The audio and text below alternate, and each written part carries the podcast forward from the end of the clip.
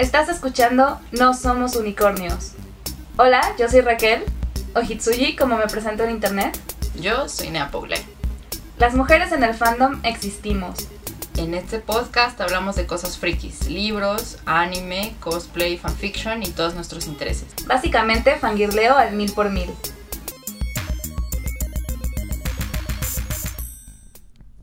Hola, bienvenidos de nuevo a otro episodio de No Somos Unicornios. El día de hoy queremos platicar acerca de un tema que eh, constantemente estamos pues platicando, discutiendo y siendo testigos de, incluso viviendo un poco, que es el de ese choque cultural que hay al consumir productos de otros países. En este mundo globalizado en el que vivimos es muy común eh, afortunadamente que tengamos acceso pues a obras y a cosas de todo, todo el mundo. Y eso es genial, pero pues a veces se presentan algunos, por decirles de esta manera, como obstáculos o como situaciones en las que te encuentras con cosas desconocidas o cosas que no nunca habías visto antes o que incluso podrían ser como contrarias a lo que uno pensaría y bueno pues a veces las reacciones que hay a eso pues es como interesante de verlas y también de eh, platicarlas. Bueno, hablando pues de todo este asunto, yo le digo un poco choque cultural porque sí es como un poco choque cultural, ¿no? Cuando lees algo de otra región del mundo, sea cual sea, eh, mis ejemplos son tienen que ver mucho con Asia y Latinoamérica porque es lo que más he visto, pero sea la que sea y dices, este, y como que si sientes como esta diferencia eh, de que obviamente la persona que te lo está contando no está en tu contexto, pero para nada, ¿no? Porque no va solo... Mm, porque no nos referimos solamente como a un tipo de historia, de trama, sino incluso a las narrativas, ¿no? Eh, narrativas que son muy comunes en el occidente. A la narrativa en tres actos que es muy popular en occidente, de repente en Asia no es tan común y todo se divide en cuatro o cinco actos, de repente en India a veces hay cinco eh, o en cuatro y entonces dicen, ah, es que tiene un ritmo diferente, es que me hubiera gustado que fuera más rápido, más lento, más lo que sea, ¿no? Este... Y, y pues vemos como esos pequeños choques, igual como... Mm, ciertos, ¿cómo podría llamarlo? Bueno, le voy a decir tropos, porque son tropos que son muy populares en ciertas regiones del mundo, en otras no lo son, o hay tropos que son usados como por, con propósitos muy específicos en algunas regiones del mundo y en otras es como que muy X. Entonces, no sé, creo que el contexto influye mucho en cómo y por qué contamos las historias. Y también influye mucho en cómo las leemos, las vemos o lo que sea, es que no me gusta usar el verbo consumir, pero ajá, cómo las vemos, cómo las leemos, etcétera. ¿Cómo nos acercamos a ellas? Ajá, o cómo nos acercamos a ellas, eh, más o menos. Eh, creo que el contexto le, mm, pues sí tiene mucho que ver, y como desde dónde lo escribe uno y desde dónde lo lee, pero de repente me he encontrado con cada cosa.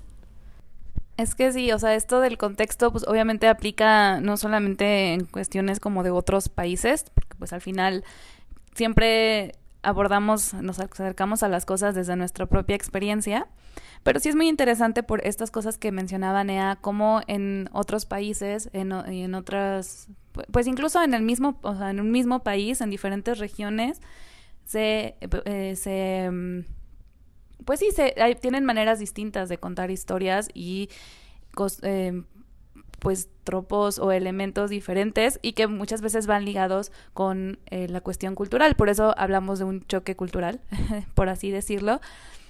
Y definitivamente esto, al menos para mí, y creo que Nea también eh, coincide en esto por lo que, bueno, por lo que hemos platicado y todo, es una de las cosas bonitas, ¿no? De como conocer otras historias creadas eh, en otros países. Em, las dos, pues, otakus, entonces, pues, toda la vida hemos eh, nos hemos acercado a historias escritas en Japón, también últimamente con nuestra obsesión al Danmi y a, eh, bueno, Nea siempre también ha estado como muy cercana a las obras de la India y todo eso, entonces es súper interesante porque pues es una manera también de pues acercarte a estos países y de conocer cosas nuevas y de investigar y de abrirte pues a otras cosas que quizás de otra manera no, no serían así, la, generar curiosidad e investigar.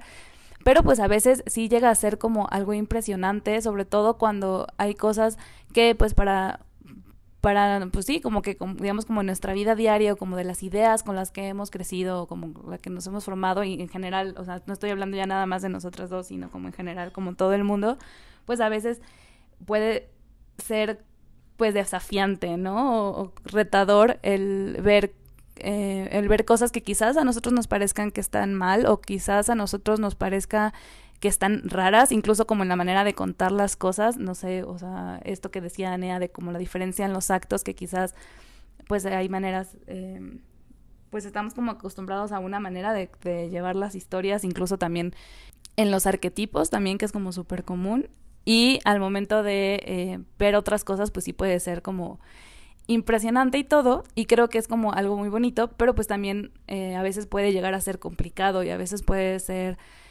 lo que genera a veces el rechazo a ciertas obras que pues van en contra de lo que estamos acostumbrados.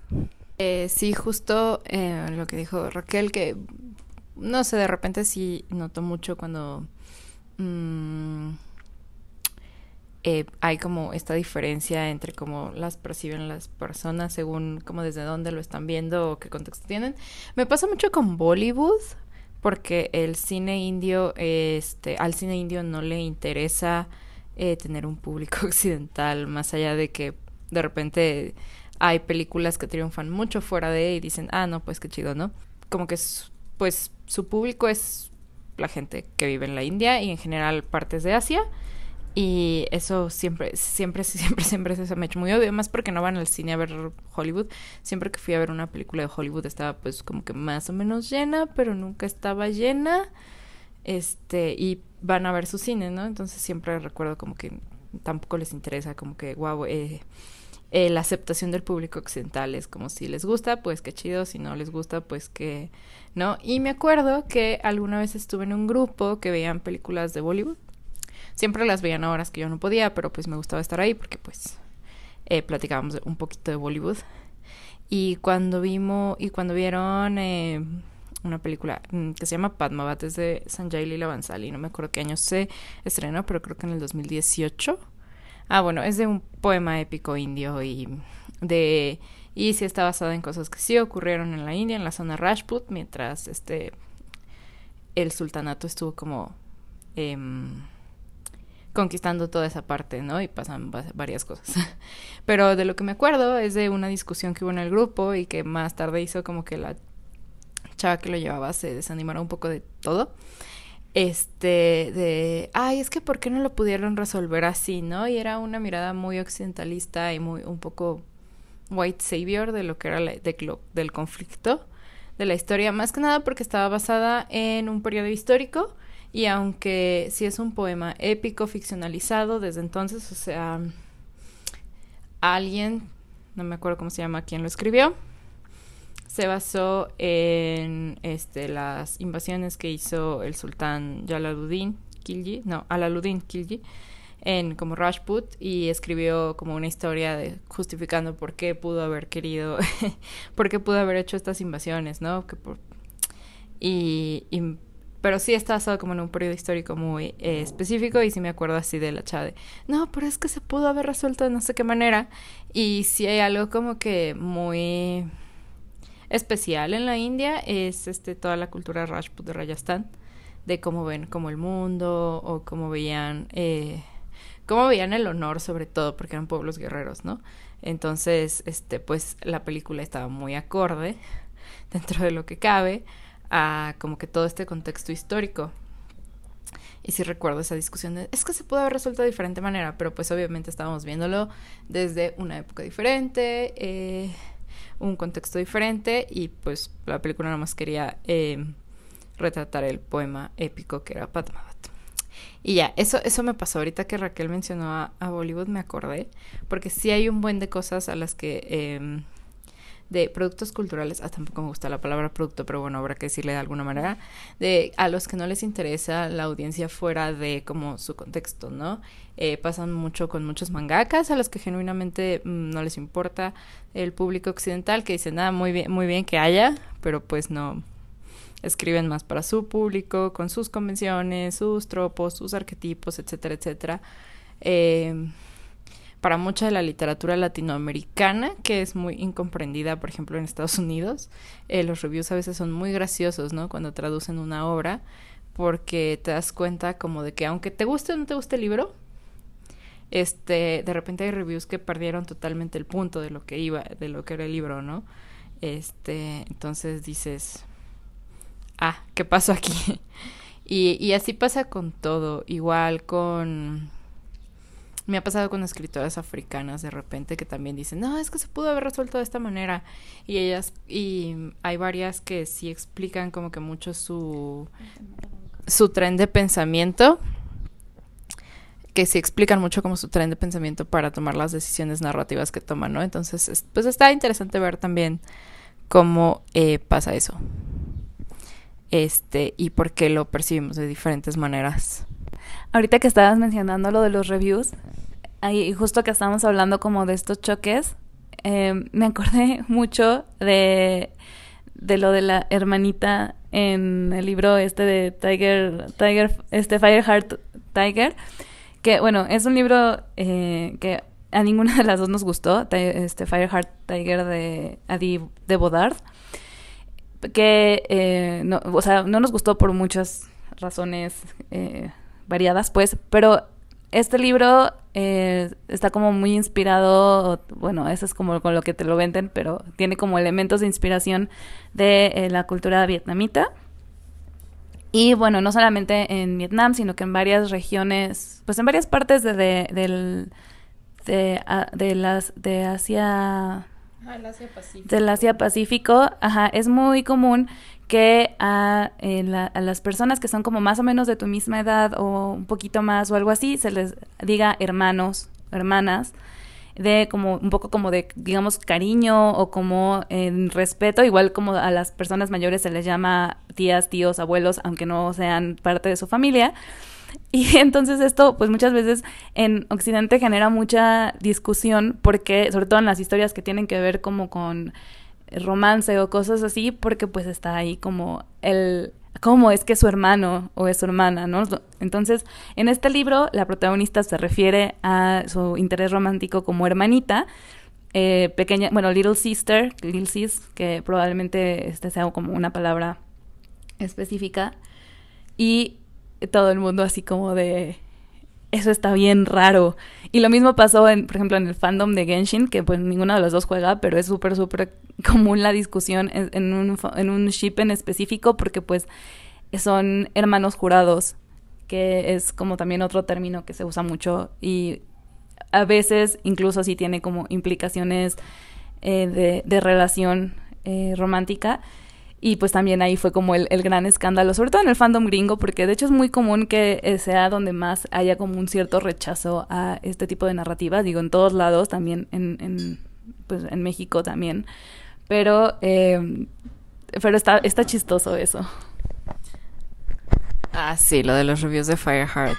Eh, Tiger estuvieron muy, muy graciosos. Digo, el libro no me gusta, pero, pero pues sí, casi todos los oníficos en Asia se pueden traducir como a hermano, hermano, tío, tía. I mean, en, en India a todas las mujeres como que son mayores que tú les dicen aunties, entonces pues uno, sí, sí me da como que mucha de repente risa como esto de es que suena como raro, ¿no? Y pues sí, ¿no? Lo estás viendo y suena raro, pero pues casi todos los honoríficos se traducen a la manera de traducir los honoríficos, este para lo más cercano, podría decirse, en muchos casos es como estos términos que nosotros solo asociamos de repente con familia. Pero bueno, también en México en muchas regiones les dices tío, tía a personas mayores que tú, por respeto. Entonces, pues, eh, ocurren estas cosas.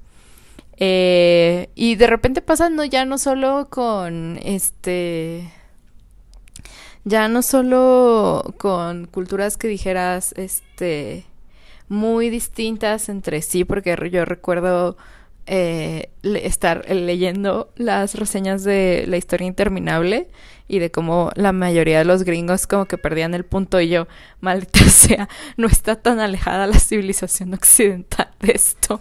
Porque pues Mike Heléndez era es, era alemán, ¿no? Entonces sí dices, pero ¿cómo pierden tanto el punto? Eh, pero bueno, sí, sí lo pierden. Y pasa incluso ya como en el tercer mundo, sobre todo cuando estamos tan acostumbrados a ciertas narrativas, ¿no? O a cierto, o a cierto monopolio narrativo que tienen de repente los gringos con cómo cuentan historias o qué historias les gustan.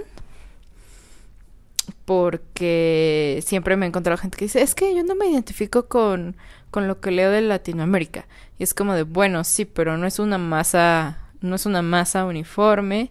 Este, no es una, no es una masa uniforme eh, que está toda escrita igual, con el mismo estilo, con las mismas palabras, con las mismas ideas, es más, ni con los mismos regionalismos. Entonces, como de dónde viene el asunto y el problema. Y es que a, veces pareciera que como que quieren hacer una, o sea, como una cosa que todo sea igual, que todo siga como una misma línea, que todo sea como lo, lo quieren eh, o sea, como lo, lo, lo, establece, digamos, como lo, la hegemonía occidental gringa. De hecho, sí pasa. Si tú agarras una revista de ciencia, fantasía, ciencia ficción y lees los cuentos, el 80% tienen exactamente el mismo tono, las mismas inflexiones y las mismas características de estilo, eh, que se nota que todos fueron a los mismos talleres y les dijeron que así se escribía. Y yo. Sí, de hecho por ahí iba como mi idea de cómo muchas veces Em, hay como historias que se escriben en México, pero que eh, fácilmente podrían haberse escrito en Estados Unidos y que a veces hasta se leen y se sienten como si fueran traducciones de cosas gringas. Y que es algo que pasa mucho, a mí me llegó a pasar con eh, quienes crecimos pues leyendo como historias principalmente anglosajonas traducidas. Eh, en el caso de la fantasía pasa muchísimo que, que pues como que es, es, lo que conocemos y por lo tanto es como lo que queremos seguir, ¿no? Y entonces en vez de, de crear una voz propia y de crear como desde eh, nuestros contextos y desde, lo que conocemos y desde lo que, eh, pues, desde nuestros países, digamos, pues buscamos como apegarnos a eso que aparentemente es lo que está vendiendo, lo que está pegando, lo que está, pues, teniendo éxito Ajá, sí, justo, como que no se crea como esta voz propia eh, o no, no se explora porque todos referentes pueden ser como de todas partes del mundo y eso los enriquece mucho. Este, pero también, eh, sí, eh, también yo decía que si alguien solo lee traducciones hechas sin amor, porque hay traducciones muy buenas, pero que si alguien solo leía traducciones hechas sin amor, este de repente leía lo que escribían y escribían como con este estilo de traducción hecho sin amor, todo impersonal, ¿no? Y también he encontrado gente como es que escribe con el estilo de los fansubs de los 2000 de anime, lo cual es muy curioso e interesante. al, menos parece hecho con más amor, la verdad, porque los fansubs sí se hacían con amor. Este, y, y todo esto, ¿no? Entonces de repente está muy fácil cachar dónde están tus, este, tus referentes, eh, tus influencias, etcétera, etcétera. Y justo, no sé, y justo con este choque cultural también pasa mucho de es que yo no me identifico con esto, es que... Y se nos olvida que de repente con las historias no te tienes que identificar porque no es son un espejo, o sea, está padre cuando pasa, dices, ah, sí, este personaje es muy como yo, ah, sí, me gusta ver esto retratado, pero pues finalmente no son un, no son un espejo. Y este, finalmente no son un espejo y justo este pues está padre como que ver otras distintas perspectivas porque no sé con con ah, por ejemplo con Asia por ejemplo su manera de retratar el romance es, más, se me hace muy diferente y más sutil pero siempre eh, pero o sea cuando el romance te das cuenta es siempre es explícito este, pero sí más sutil porque tienen otro concepto del espacio personal, de la privacidad, de las muestras de afecto, etcétera, etcétera, y como que culturalmente todo eso se demuestra. Cosa que no pasa, por ejemplo, en, en países donde tenemos, tenemos un nulo concepto del espacio personal. Sobre esto que decías de la de, de que supuestamente, bueno, de que no se sienten identificados en la historia, o sea, o que no se sienten identificados con los personajes, Em, justo es muy, es muy bonito cuando pasa y es muy bonito cuando dices así como de, ah, este personaje tiene cosas que me remiten, o, este personaje, o esta historia, o esta situación, o lo que sea, que me remiten a mí, a mi vida, a mi experiencia, que me mueven cosas, porque pues muchas veces es justo lo que hace que conectes con una historia. Pero creo que se puede conectar eh, fácilmente, o sea, igual eh, con una historia igual, no sé, que no no sé exactamente como lo que tú has vivido y exactamente como la situación, sino puede ser como un simple elemento. Y creo que muchas veces ese discurso va más de estar cerrado a genuinamente como abrirse a estas, a estas otras narrativas que porque no se identifiquen. Porque al menos a mí en lo personal, o sea, sí han habido historias que se me hacen como ni fu ni que si no, no hay como digamos como que no me gustan tanto, pero siempre hay una cosita o dos que sí me recuerdan a algo que me ha pasado o que me hacen como decir, ah, esto, esto hice alguna vez o hice eso. Y he leído pues un montón de libros y un montón de historias. Y, y me acordé de lo que pasó con Turning Red. Y, y así que era como de, ah, es que yo no me identifico porque es una niña adolescente y es como así, ah, entonces sí te identificabas con los carros. Bueno, y un poco para ya ir cerrando un poco mis ideas. Justo, o sea, siempre me fijo mm, como en los reviews de las cosas que leo, me gustan o no, porque siempre está muy curioso y siempre veo el que es que esto, eh, no sé qué, es que esto está mal, es que esto no me gustó, es que las historias no se cuentan así. Es como de, mm, bueno, creo que primero eh, contextualizar historias ayuda mucho este, sobre todo, por ejemplo, ahorita en el Danmei. Es, sobre todo, por ejemplo, ahorita en el Danmei eh, hay muchas convenciones y arquetipos que se repiten en muchas novelas. Eh, en muchas novelas. Y justo este cuando empiezas a escarbar un poquito, pues como que encuentras este los arquetipos, las novelas, las ideas, o porque tienen otras ideas sobre la redención que no pasan como por esta como por todo este concepto de la culpa católica que en Occidente es muy común aunque no seamos religiosos pero pues es el contexto es ah, hay mucho este ah, hay mucha religión por aquí eh, cristiana entonces este pues sí no como que pasan estas cosas que de repente hay distintas maneras de ver el mundo y pues esas se reflejan en nuestras historias, ¿no? Y, diferencias culturales así muy grandes o muy pequeñas, ¿no?